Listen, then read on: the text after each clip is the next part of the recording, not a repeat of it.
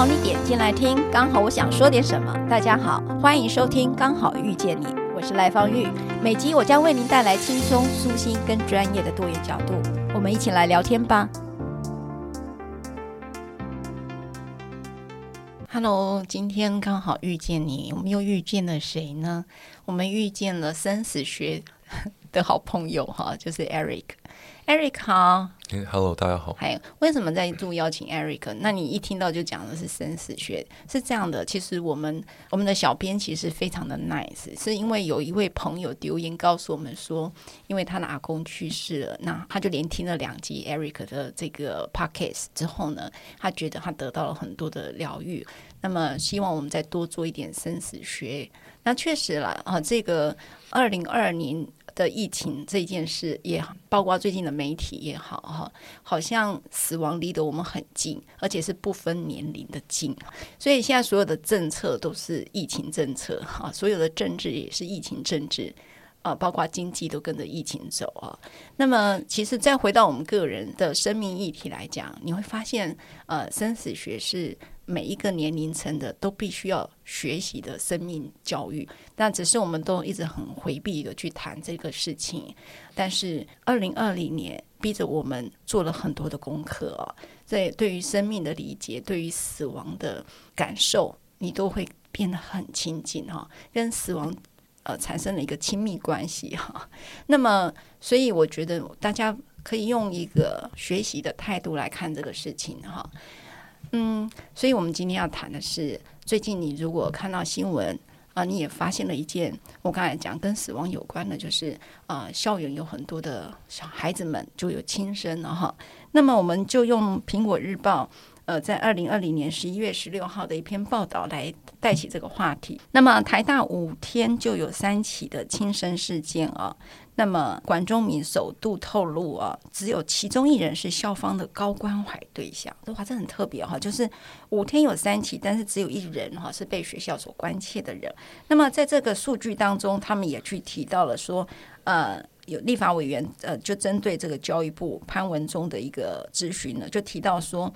呃，二零二零年的各级学校有七十六人自杀死亡，哈，一千多人的意意图去自杀，哈，那么就有人去盘点到底，呃，是不是我们的心辅人力不够了，哈？那当然，这个都是我们面对死亡的时候，从政策面去看的时候，是不是到底呃，我们是提供的呃心理卫教的这个资源不够，还是怎么样，哈？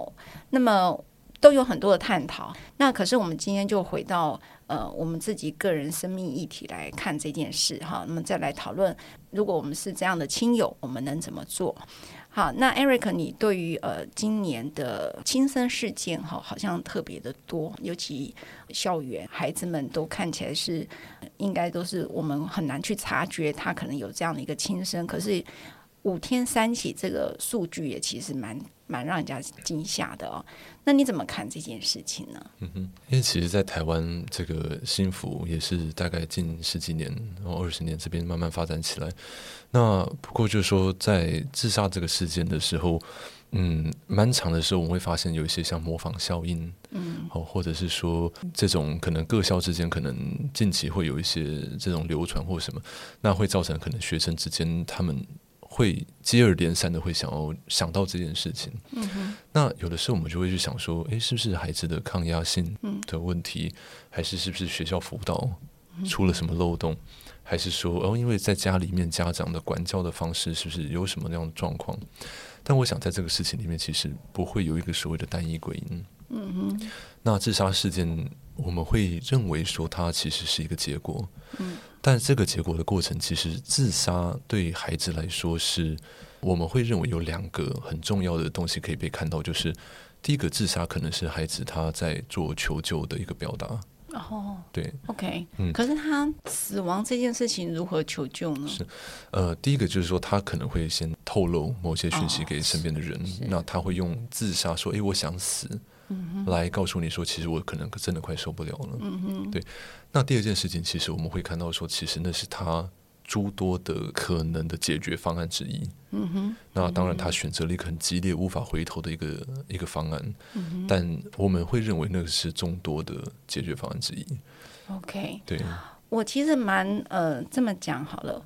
我我蛮难理解，但是也呃，应该这么说，我们也应该要必须去理解一个事情，就是说死亡会是很多事件的选择之一的缘由在哪里？是，嗯。因为对他们来说，其实，在过程中，我相信他们一定也尝试过很多的方法。嗯，那包含可能去找一些物质来舒压，然后包含可能去运动，包含可能是把自己关起来、简居起来，甚至是说呃更多的社交或者更少的社交都有可能。嗯、但在这过程中，其实慢慢的都酝酿着或透露着某些他对他的问题的努力的尝试。嗯哼，对。那只是说最后最后他发现说。他的问题没有被听见，或者是说他的问题他主观认为是没有解答的。嗯哼。那最后我们会从这个角度去看的原因是，希望对这些自杀的原因或自杀的这个背后的理解多一份尊重跟温柔。嗯。就说那个是他的选择。嗯。那知道他是不得已最后的一个策略。但当然，这个策略很伤人的心，就是人们的心真的很很心碎的一个一个决定。这样。嗯。那当然。我们说的像自杀遗嘱，或者像一些父母留下的人，可能很多诸多的问号，说：“诶，我是不是哪边少做了什么？嗯哼，如果多做点哪一个部分，或那天他打给我，是不是想表达什么？嗯，啊，糟糕，我可能没有听见，嗯，没有听懂他要讲什么这样子。不过要知道说，真的在每一个自杀的呃人的背后，其实有一个很庞大的系统在支持他。那只是说这整个系统到最后。往往会被第第一线人员往往会被先归因说，诶，是不是老师没有做好？嗯，是不是医护人员怠慢了哪些东西，而这个个案或这个学生自杀了这样子？那要知道这个归因的方式方法，其实只是我们倾向于找一个代罪羔羊，去把我们手指头指上去。仿佛好像这个事情有一个人可以去做救责，嗯哼，对。不过这个事情其实都不是真正他自杀的核心的原因。嗯哼，好，这么说好了，我觉得对死亡，呃，死亡是一个选择这件事情，大家乍听的就觉得说，呃，轻生或什么，大家可以用更一个高度来看死亡这个议题，就是。包括我们现在在讨论的病主法，哈，病人自主权法，都在讨论到死亡可不可以自己做决定。那么轻生这件事情，大家其实很难去跟病主法做一个等号。可是我们都把它再拉另外一个光谱来想象，哈，大家可以呃不用那么刻板印象去想这个事情。呃，生命的末期，我们希望找到了一个死亡。尊严的死亡这件事情，所以有一个病主法。那么，可是轻生是不被鼓励，我们也不应该鼓励的。可是，你只能从透过死亡去理解的一个经历，那个经历是我们呃似乎可以去找到一个人与人之间互相支持，呃，互相给予温暖跟给予爱，或者是感恩的方法。也就是说，呃，在这个世界上。哦，我们通常选择一个放弃关系，譬如说，你可以选择跟你的伴侣放弃关系，我们可以称之为离婚，可以称之为分手。那么，他选择跟这个世界的关系断裂，那么这个问题就是出在那个断裂过程当中，我们到底有没有可能去找到一个呃互相依附或互相连接的方式？那么我们知道是选择了这条路的孩子哈，或者是人哈。呃，他可能就是找到找不到那个连接。我记得有个日呃日本有一位还是韩国忘了哈，因为很阳光很阳光，大家都以为轻生一定要很忧郁啊什么的，没有，他们外在就看起来很幸福很阳光的哈。那我记得他在轻生之后被那个找出来的日记，他写着一个说：“我找不到我幸福的方法。”嗯哼。可是你知道，他是在所有人的眼中是一个绝对绝对的胜利组哈。他拍电影啊，都是那种 A 咖的什么哈，就是已经是我们看到的胜利组。可是他却告诉你说，我们追求了物质的极端，你们认定了成功的时候，我却找不到幸福的方式。那这个就其实对我们来讲，也给我们的很大的一个警讯啊，就是说追求幸福好像不一定是跟物质有关哈。好，那么回来讲这个。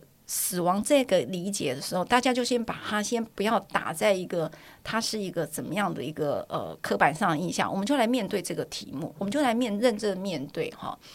那么其实我也跟 Eric 刚才在我们录 Podcast 之前啊，我我我还跟他讲，我说二零二零年我不知道是因为疫情原因，还是太多的死亡资讯太接近了。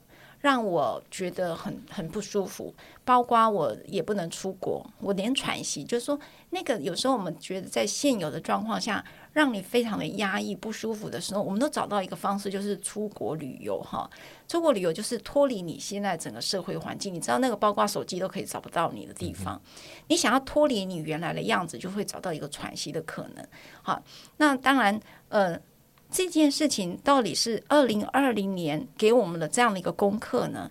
还是到底是发生了什么事情？那从 Eric，你对于我知道你是宗教人文跟学生死学的，如果从你的角度来看这件事情，是特别的不快乐，找不到幸福方式吗？就是说，我们如果讲二零二零年跟死亡有这么亲密接触的一个呃这样的一个环境当中，是让人开始找不到幸福的方法，所以就开始不舒服了吗？嗯，其实我觉得刚刚有提到说，今年疫情的关系，其实大家也不得不有所谓的社交距离。嗯。那对很多本身就已经在心里面跟人们是有距离的人或简居的人，他们要跟人们连接又变得更加困难。那他们可能本来原生家庭或他跟自己的关系跟别人的关系，其实可能就是已经是疏离的。但是我们常常说，自杀这件事情是一个人其实找不到跟人的连接，嗯，很大的原因了。是，那或者是说，那个连接的品质本身，他可能觉得是会漏的，或者是不不这么完整的。嗯，那所以有的时候人家都会开玩笑说，心理学上会开玩笑说，呃，有的时候烂关系总比没关系好。嗯哼，那道理是很像的，就是说，要么这关系是不稳定的，不然就是它是没有任何支持系统的。那最后我们会发现说，这些人其实。你会说好哦，好像他身边其实都有人啊，有家人啊，有什么？不过有一本书最近很有名啊，说什么？呃，我知道他们不是不爱我，但我就是感觉不到。嗯，那叫假性孤儿，是假性孤儿，呃，很类似这种感觉。是，所以到最后你会发现，这些孩子真的要走的时候，现在感觉是蛮孤单的，就是说他们的问题没有人听懂，嗯，我不要说没有人听见，没有人真的听懂。那大家最后的归因都说啊，可能因为成绩跟不上啊，因为跟女朋友分手。我觉得那只是众多的原因的一个小、小小的冰山一角这样子。嗯，确实，我一直觉得，嗯，我刚我刚才在讨论轻生是一个。觉得他跟所有的关系都都要断裂的一个状态哈，那当然呃确实有一些时候是单一的，譬如我不知道是什么样的因素造成哈，但是有时候是生理因素造成，就如同我刚才讲，二零二零年似乎是让人家很难快乐的一年哈，所以你就会处在一个呃很低潮的状态。那有一天我就上网络去查哈，然后就有个叫做苏曼坡。呃，那个叫苏曼坡理论是啊，我我没有很理解那是什么，嗯、就是说提到了这个呃，整个地球的那个频率是非常的高的，这这个我我看不太懂，所以 Eric 你可以帮我解释一下吗？是苏曼波其实就是在讲说，我们地球的频率原本大约都是在七点八三左右，不过你会发现从大概六零七零。八零年代可能升到可能五十六十八十，到今年大概都突破到一百多。那其实人一般我们在适应的有点像大气压力的感觉。那一般人的适应一定是在一定的频率上面。不过你会发现说，NASA 他们观测到的就是那个整个舒曼坡的频率就变得非常的快。那我们后来也发现说，人在可能情绪可能比较亢奋或低落，或觉得那天头头特别的重或比较胀的时候，舒曼坡通常都是突破四十以上的。嗯，那四十是一个他们的那个指标里面最高的一个标记。那通常有时候破破到四十六十一、六十几的时候，那人当天可能每个人表现不太一样。有的人会觉得很亢奋，嗯、那天工作特别有效率。嗯、那有的人觉得那天死死气沉沉的，就是提不起劲来这样子。嗯、那每个人的感觉都不太一样，这样。所以我们看了天气，或者是看了季节，我们现在还有一个苏曼坡的。频率是可以监测我们今天的状态的。是，其实大家上 YouTube 去找一些类似像什么 Twenty Four Seven 的，二十就是无时无刻会更新，他们两个小时会更新一次。Uh -huh. 那在舒曼坡的表上面，它会秀出就是三天的时间。OK，对，那就是你会看到一条比较绿的那个线，比较上面的，大概在八哦，就七点八三的附近，就是地球的频率。Uh. 那突破最下面的点，就是所谓的事实，就是。你会知道那天不舒服。那舒曼坡大家都在看一个所谓的这个 spike 或一个 peak，一个最尖的一个地方，像一个牙签尖尖的地方。嗯、那如果它的那个黄色的线很尖的时候，表示那天大家可能会比较躁动一些。这样。你你知道 Eric 每次都带给我一些新的资讯。他在上一集去讲到那个人要处在一个嗯。用用一个叫像死海的那个比例躺在上面，可以降低你的那个副交感神经之类的。然后你知道我的同事就开始问我，你一定要问艾瑞克那个 死海在哪里哈？像死海般的那个，他说你说有在内湖哦，哦，好像是你等一下那个留给我到底在哪里？因为我的。自从你上了那一集之后，很多人问我那个东西在哪里，我也不知道在哪里。我有时候是温泉，他说我，但是我说 Eric 说不是温泉了哈。好，所以苏曼坡这个事情其实会我们的心情跟着影响。跟各位说一个很好很有趣的事，有有一次我不知道大家认不认识许瑞云许医师啊？那许瑞云医师有一次就呃，我就跟他聊天的时候，他说：“哎，芳玉。”你哈有有有时候从台北盆地要去爬爬山，我说我爬山健身，他不是，他说那个能量哈，有时候那个盆地哈，就是那个汇集的那个会比较让你不舒服，所以有时候你要往高山走，你就会比较舒服一点。那这个也跟苏曼坡里。的频率，这个是有关的吗？其实这个这个点我会这样说，就是有的时候我身边有一些像个案啊，他们会像一些小孩子，他们会觉得他们如果心情不好都自己的问题。我常会提醒说，其实不要忘记，其实环境都一直在改变。嗯，那我有时候像说月亮的这个潮汐啊，各方面东西的改变，然后月吸引力这些都会有影响，月圆月缺。那包含说您说的那个，像是整个盆地，嗯，好，有的时候人家说所谓的风水，OK，然后那这个东西其实你用正常的的想象去想嘛，就是有人说什么有些地方用八卦的方式去盖的，嗯，那八卦就总知道有些东西进得来，然后出不去，嗯嗯，嗯，想把东西留下的意思，那那个地方就比较人家说会比较聚集一些比较低低频率的一些。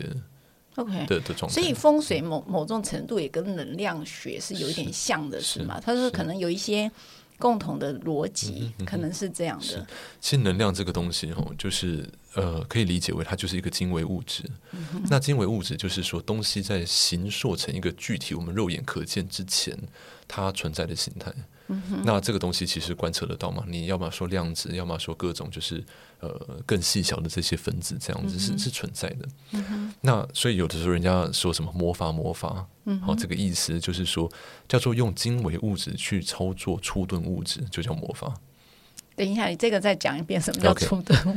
精微物质就是说，在这种比较精细的这些能量上面层次的东西的改变，嗯、然后去操作或者是去运作，让粗钝物质，就是我们已经眼肉眼看得见的这种比较大块的、嗯、的东西，就简单说，用克分子的小东西去让比较大的东西去做出一些改变，这样子。嗯哼，嗯哼，所以这就是能量的转换，能量上的转换的问题。哦，是。那我们都怎么转换？呃，方法其实很多，比如说水晶啊，哦、呃，或者是像是有一些。嗯哎、欸，我都认真，那是真的会有改变吗？我常常看人家门口放一个紫色的，呃，不，橘色的水晶，那是盐灯，盐灯，那个是真的有用的，是，那是有用的。哦，对，我都以为只是好看。我们经过像水晶洞，头会痛。对对。经过水晶洞，如果比较敏感的人，那李世成台大校长李世成教授，我觉得他提出一个蛮好的一个词，叫做那个经络敏感型的人。哦，但所以我们有时候会说什么卡音啊，什么东西那种很听起来很奇怪的词的意思，就是说你会发现他在经络上面会好像被掐住的感觉。对，比如胸闷、脖子紧紧的，然后脸胀胀的。哎，我跟你讲，我就是这样的。嗯、是，所以他是一个敏感体质，是吗？确切是你的经络很敏感。哦，因为你知道，我其实有有一些状况，就是，呃，像譬如说去山洞，有时候头就开始痛，是黑很黑的山洞，要不然就是整个突然就觉得，嗯，其实你就会开始胸闷啊。我每次一胸闷，就觉得自己有状况。嗯。是，其实很多的时候，这这。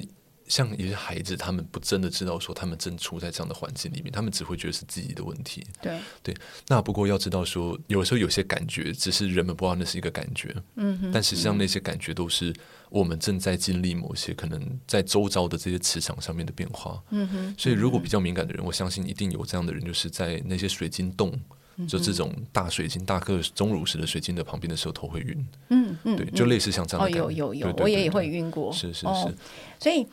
呃，你你知道哈，蛮特别，就是说，我们人从呃去触摸到自己的情绪就已经不容易了。现在 Eric 在告诉我们是，再去触摸那个能量跟磁场这件事情，可能又是我们另外一个层次的问题。是。但是也对我来讲啊，我不知道对听众朋友是什么。呃，其实我很容易归因都跟自己有关，我就会觉得说，我现在头痛，那肯定我生了什么病。好，我从来没有去想过，可能这个我现在身处的地方，或者是呃，现在整个像刚才讲的舒曼坡的理论，哈，那个那个坡度是太震动的太快了，所以让我人整个人不舒服。可是确实我有一个蛮特别，就是当我头痛的时候，我会问我的朋友，诶，他们也经常也有头痛现象，所以显然整个大环境是会带给人生理上的反应跟心情上的反应。好，那我就。呃，为了这件事，除了我刚才讲，我也在提到说，呃，在二零二零年不是那么容易开心的一年了哈。那我当然就运用了很多方式，包括我可能就去听。呃，深言法师，因为听他的声音，或者是呃蒋勋老师的声音，他就是让你平静哦。就是即便我没有真的听懂哦，我没有听懂《金刚经》在说什么，我没有听到听懂这个呃蒋勋老师在讲的苏东坡的呃诗词是什么，但但是听到他声音，我就会带来祥和哈。那当然，我也去做瑜伽，那瑜伽老师有时候都会讲说，呃，你的海底轮如何又如何。其实我从来没有听懂这个什么什么轮之类的，这到底是？一个什么样的一个逻，什么样的概念呢、啊？嗯嗯嗯呃，其实脉轮，大家如果用比较科学的方法去看，就是我们的腺体。嗯哼哦，比如说海底轮可能就跟性腺有关系。嗯哼那喉轮可能就跟甲状腺有关系。那胸胸胸轮这个心轮的话，就可能就跟胸腺哦各种。那可能是顶轮，就是跟所谓的什么呃杏仁核啊这些的激素有关系。那你会发现，有时候像人家说激素比较亢进或低下的时候，人确实会造成一些情绪上的一些变化。嗯哼，对，其实用这样理解脉轮会比较简单一些。好，那我这样可不可以这样讲？那么我们今天其实提到一开始提到，呃，很多的学生呃就是轻生，然后、嗯、那呃，如果我今天从呃海底轮哈，或者是从这个脉轮的说法来看待这件事，因为我看到呃有一些说法也是好像似乎脉轮也跟这个。自杀这件事情其实是有一些可以解释的。是，其实脉轮这个东西，大家会发现说，其实这个宇宙里面有一些很神奇的东西，就是呃，你会发现阴沉是七度音，哆瑞咪发嗦拉西，哦，OK，是七度音。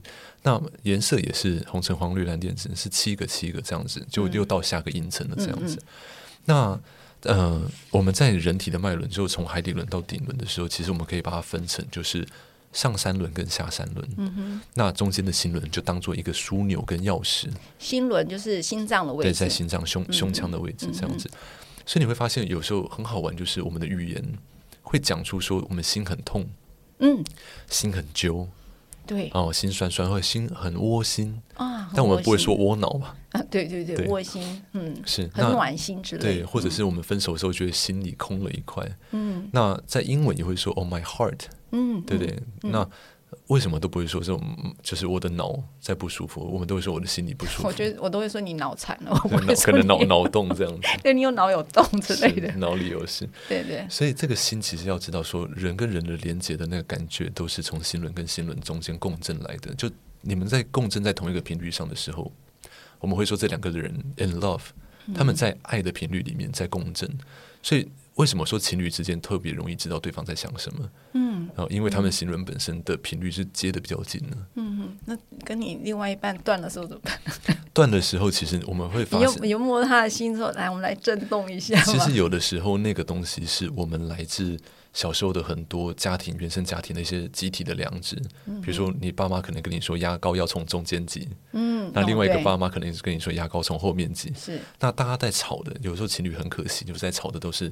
背后的集体良知，嗯嗯，但真正两个人静下来把呃事情摊开来看，你会发现你们只是站在一件事情的不同立场上面在讲一样的事情，嗯嗯，哦，那最后呃，其实你会发现说，其实我们通常我们在说所谓的心情不好这件事情，嗯，很大程度指向的是你跟一个人的关系断掉了，嗯。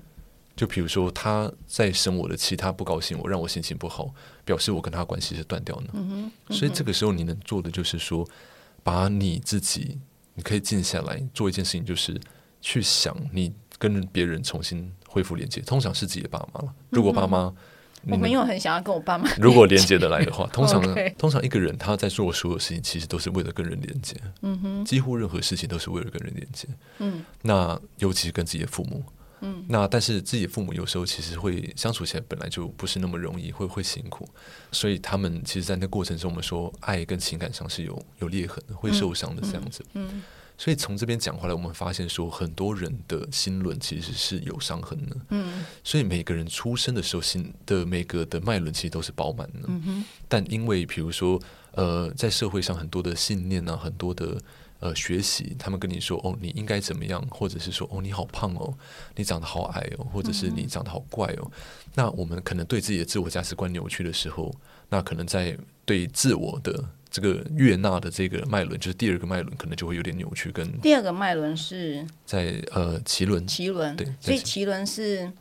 跟自我悦纳、自我接纳有关系，所以跟吃肠胃你要吃什么 有点食物类似概念。我用比较通俗去理解它，没错是。所以脐轮就是接纳自己，是。那你的心轮，嗯，就是跟你的父母关系。嗯，心轮是人跟人的关系，人跟人的关系，爱跟无条件的接纳、无条件的流动有关系。好像我觉得这辈子大家都在找一个无条件的爱哈，无论你从你妈身上找，然后从你老公老或者是你的老婆身上找，或情人找，好像都很难哎。是，我觉得从韩剧找比较容易。是，所以你会看到说，如果没有办法自我接纳，有身体意向有扭曲的人，嗯、他们可能会产生像暴食症，嗯，或厌食症，那或者是透过呃吃大量的食物，然后把它催吐出来。嗯，这个状况其实都跟自我的身体意向有关系吗？哎，那我很喜欢吃零食，这是哪一个轮出的问题？呃，喜欢吃零食，有的时候叫做葡萄糖滥滥用。什么意思？就是你的大脑本身的这个传导上面，它的这个你把它想象成一个电线。嗯哼。那在传导的时候，外面在电包的这个气包线的这个橡胶层，其实是用好的油，嗯，就是 Omega 三六九去做成的。嗯。那 Omega 三六九代谢，如果我们没有吃到好的油的时候，它会用葡萄糖来。产生那样的效果，oh. 所以大脑会一直告诉你，我想吃甜的，我想吃甜的。对，因为我们没有吃好的油，所以我就现在开始喝油就可以解决这个。是基本上，你怎么那么厉害？我什么问你，你都都可以回答。我连讲吃零食你都可以，嗯那个、久病成良医。所以你有吃零食的状态吗？哦、很严重，对，你也很严重哦。我很爱吃零食。那你喜欢吃什么零食？哦、完蛋了，那个列不完，那可能开两集来讲那个 变美食节目了。你讲这个好，我觉得讲这个比新轮还可还舒压。是啊，是因为讲零食比较容易连接吧？是，所以有时候我跟我有一个学长曾经跟我提过这件事情，他说：“你说心理学或心理治疗一定要在一个环境，然后两个人坐下来大眼瞪小眼五十分钟才知道心理治疗吗？”他说：“那你就看你如何界定心理治疗这件事情。”对，我可能看着乖乖就可以，对 之类的。讲一个笑话让一个人快乐，有的时候就是一个很好的治疗，一个疗愈。对，对，不要说治疗，很像一个疗愈。对，对，所以但是你甜食，你觉得还是跟那个。呃，可能你说什么葡萄，你一个叫什么？葡萄糖滥用。葡萄糖滥用，好了，以后我会很有小味的跟你讲。哎呀，你有葡萄滥用症。葡萄糖滥用。葡萄糖滥用。OK，好。所以你刚才回头，我们来回来讲正经事了。是就是说啊，什么正经事？我刚才讲的都很正经啊，哈。就是说，呃，我还有看到一个词，也是我比较不理解的哈。就是我们在讲自杀的时候，因为为了要谈这个自杀，所以我也做了一点功课啊。就是说，嗯，他没有去提到了一个海底轮，哈，那就讲了一个霍金能量表，这又是什么东西呢？嗯，其实如果你看霍金能量表，你会发现它从低的频率，我们说所谓的向下螺旋，它是一个向向下发展，而且是比较低周，然后低的这个振振幅的一个频率。那从下面开始，你就会发现是一些，比如说从什么绝望啊，然后厌恨啊、憎恨啊，一路到。最高的地方顶多就是到这个骄傲，嗯，或鄙视这样子，嗯，所以你会看我们在社会上，如果跟人家做竞争的时候，我们一定就是，诶，我的东西比你的东西好，嗯哼，我的东西比你的有价值，有很多那个嫉妒的东西在里头，是。是，所以你发现，如果只要产生竞争的议题的时候，人只要做竞争的动作的时候，就很难有慈悲的心情。确实，这是这是完全是两件，确实确实，所以我们会说，其实二零二零年很多人被。这种隔离关起来的时候，他们是有点像是从不得不从物质层面被迫去探索精神层面的重要性。嗯哼。所以有时候我们说有一些实验说，把一个人关在一个四面都是白色的空间里面的时候，嗯、大概人两三分钟内就失去定向感了。没错，没错。其实很快就就疯掉了这样子。嗯、那这个过程中，其实跟我们目前在做隔离很像嘛。那这就很考验着每个人在隔离的时候，自己的内在强度有多强。就是说，你不再能够用出国，不再能够用社交，不再能够用其他物质来逃避你面对自己跟自己跟自己的关系的时候，那就考验着你前面怎么去累积这些。身心灵的一些强度，嗯哼，这是 COVID nineteen 给我们的功课，考它考验着我们怎么样内求，对不对？所以你刚才提到，嗯，我刚才讲海底轮嘛，哈，然后就提到了霍金理论，哈，霍金能量表。其实霍金能量表，我我看到的东西就是。它也是跟呃舒曼波理论里面去提到的，好像呃，它似乎呃就是比较你看频率比较低一点，你就会停留在像刚刚 Eric 提到的竞争啊、愤怒啦、自我否决啊。所以这么讲好了，呃，在我看到的说法里头，好像譬如说自我否定的时候，就很容易有我们刚才提到的自杀这样的一个现象发生。是可以再多说一点这样的海底轮跟我们人的一个关联性吗？是。我如果简单讲一下，就是说大家可以把就是海整个脉轮分成上三轮跟下三轮。嗯，那它最大的关键就是下三轮，就是有时候我们说，哎，一个人很不落地，嗯，很不接地气，对，哦，飘在天空中，是是是，那个不是不好吗？就仙女不是吗？呃、仙女不食人间烟火，这样放那个 小龙女不也就是身上都香的这样？对，她是什么？她就是下三轮还是上三？她就是比较活在上三轮，那你会发现这些人讲的东西比较抽象，嗯、那比较飘在天空中，然后他讲的东西一般的时候用大脑无法理解，嗯、那必须在比较呃，比如说在静下来、脑波比较静的时候，你才会发现说，哎，我大概知道你在讲什么。哦对，有点像如梦似幻的那种感觉。嗯，所以要怎么接地气，让他们下凡来？怎么让他下凡？那所以，如果我们从这个地方开始讲最下面的海底轮的时候，你会发现，整个整个身体有两个轮是没有办法透过意识去驱动的，嗯，就是你的海底轮跟你的顶轮。顶轮就头顶上，是顶轮。那顶轮，我我从顶轮反过来讲的时候，就是顶轮其实就像你的一个 ID，你的一个身份。所以有时候我们在看一些脉轮的一些气场或颜色的时候，被呃，在比较如果看得到颜色的人的时候，会发现说每个人透露出来是这个顶轮的光芒，嗯哼，有这种这种颜色的光芒，会让人家知道说，哦，你这个人的状态大概处在什么样的位置上面。哦，那它是一个其他六个脉轮综合出来的一个综合的结果，综合体。OK OK，我我其实你大家大家去点 YouTube，因为我最近就常听音乐啊，然后你就我听轻音乐的时候就会跑出那个能量表来哈，就是那个图形。所以它就有每一个轮都有不同的颜色，嗯，所以它也去分辨了。你的脉轮，脉轮就是腺体的意思，是不是？呃，如果用生理上来说，你可以用腺体来想象，就是说你是卡在哪里，那个位置是。所以当我在讲说我的情绪一直低落，然后自我否定，否定掉我的存在价值，导致我认为我不愿意跟任何人产生连结关系，而产生连结是属于心轮。嗯，但是自杀这个是海底轮，是对于存在都否定掉了。对。第一个脉轮其实最大的关键的三个字就是“我存在”，嗯哼，就很简单，就是“我在此在”、嗯“临在”这些存在的这存在性的这些字眼。那这个部分必须透过觉察，你才才能够重新让这个脉轮饱满起来。嗯。所以觉察你的呼吸，觉察你的意识，觉察起心动念，觉察现在我的意识可能飘到。呃，远方没有在这个当下，嗯、那觉察现在的温度，嗯，然后这个这个做法其实可以让人去发现跟觉察到自己是存在呢。嗯，那这么做的时候，其实可以让你的海底轮是比较能够慢慢的修复跟饱满回来。嗯，对，嗯哼，所以透过觉察，可以让海底轮把自己的存在价值，就是你这个人的感觉拿回来，是抓回来。是。那如果简单今这一今天先讲到下三轮的话，就是。第二个轮跟你自我接纳有关系，嗯，那要慢慢的去把别人对你的一些评价还回去给他们，嗯，那对自己说，诶，我我接纳我自己，我可能就是长这么矮，或者长得这么，嗯，这么可爱，嗯，那那慢慢去接纳自己，而把别人的评价都慢慢的能够从身上慢慢的消掉，这样子，嗯，那自我接纳本身就能够让第二个第二个脉轮脐轮哦，橘色的脐轮慢慢的能够饱满回来，嗯哼，对，好。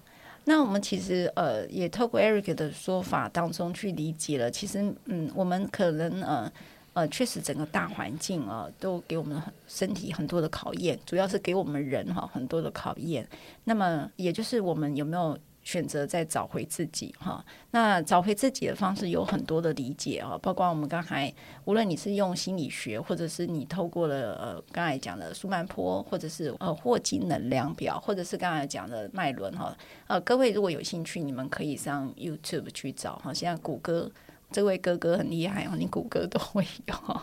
那呃，可是这个是意味着什么？意味着是呃，无论你用任何一种，不管是宗教或者是呃身心灵的一个成长，都是让我们先去找回自己稳定的力量哈，也就是你安住在哪里哈，这个是一个稳定的力量，因为毕竟整个大环境，刚才讲了，苏曼坡在二零二零年的波动非常的快。比往年都快非常多哈！刚才呃，在我有问那个 Eric，他有给我看哈，那个都是呃尖尖的哈，黄色的那个波度哇，赫兹哈，你看呃九零年代呃二零零年哈是九点三赫兹哈，呃到二零一六年就三十赫兹哈，然后二零一七年五十赫兹，二零二零二零到现在高达多少？大家想知道，就是说。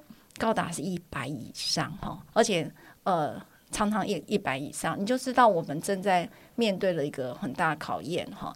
那 Eric 刚才也在前面，你们都没有听到的哈。那他也跟我提到，因为舒曼的舒曼波的这个就是那个频率很快的时候，其实他把我们的人，因为我们的频率没有那么快。对不对？所以把我们逼到那个要跟要适应这一件事。那 Eric，你来说这件事好了。呃，其实我们以前常在心理学会以为说潜意识是在下方，也、嗯、很好玩，就是往下是潜意识，然后潜意识。但实际上，真正的那个模型，那个 model，这这这个，把它模糊一点想，嗯嗯、那个 model 更正确的感觉比较像是往上的，嗯、就是我们的意识上去有潜意识，嗯、再上去有所谓的高我。然后超我高灵，嗯嗯、好，那上面我们就不说。那但是一直就是说，当人的频率被往上带的时候，你第一个先撞到就是你的阴影，你的潜意识里面所有的信念、负面信念跟对自我的一些价值观这样子。所以我们会常会说，今年有人家开玩笑说，今年真的像那个奇幻之旅，好像业力引爆，嗯，大家都业力引爆了这样。对对对。那所谓业力引爆，就是说你的这个。呃，在内在潜意识的东西会整个被冲上岸来，嗯、哼那很多东西会被极化，嗯、哦，就是说，呃，好的更好，坏的更坏，嗯、有事的更有事，这样子，嗯、对。所以等于说，呃，你内在的阴影被极大化，冲上台面哦。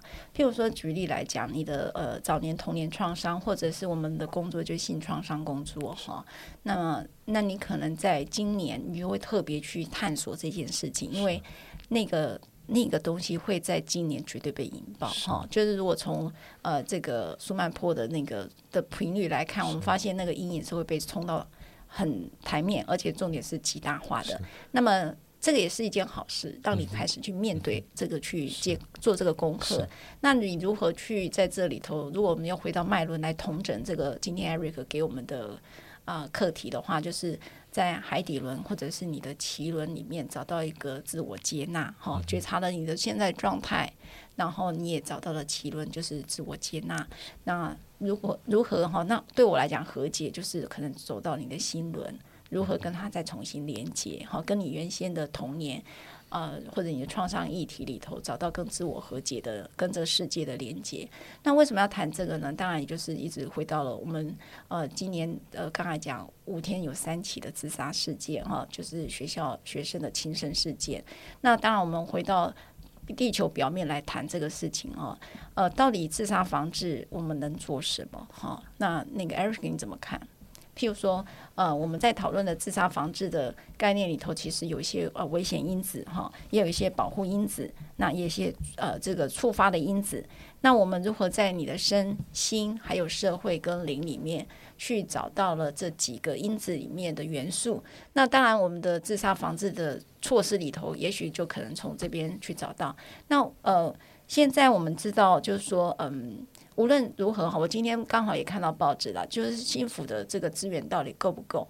那现在有提到一个叫书目疗愈哈，也是透过阅读哈来理解。那当然我们的 Podcast 哈，就是呃，如果大家喜欢 Eric 的话，大家也可以多多订阅跟听他的这个他对于不同的理解。我觉得我很喜欢听他讲哈，你听不懂也没关系的原因是。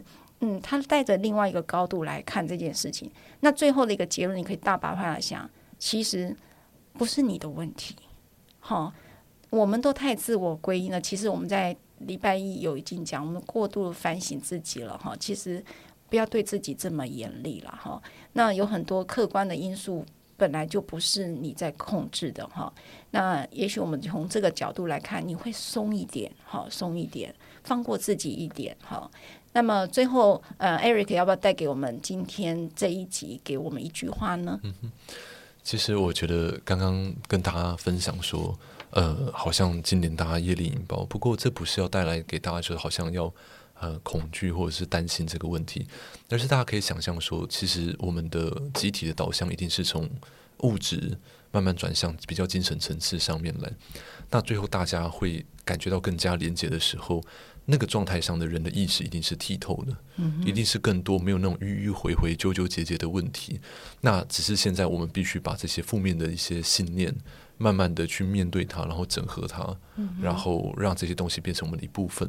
然后，原本不能接纳了，更能够接纳，因为意识的扩张一定是涵容跟包纳，而不是去排除。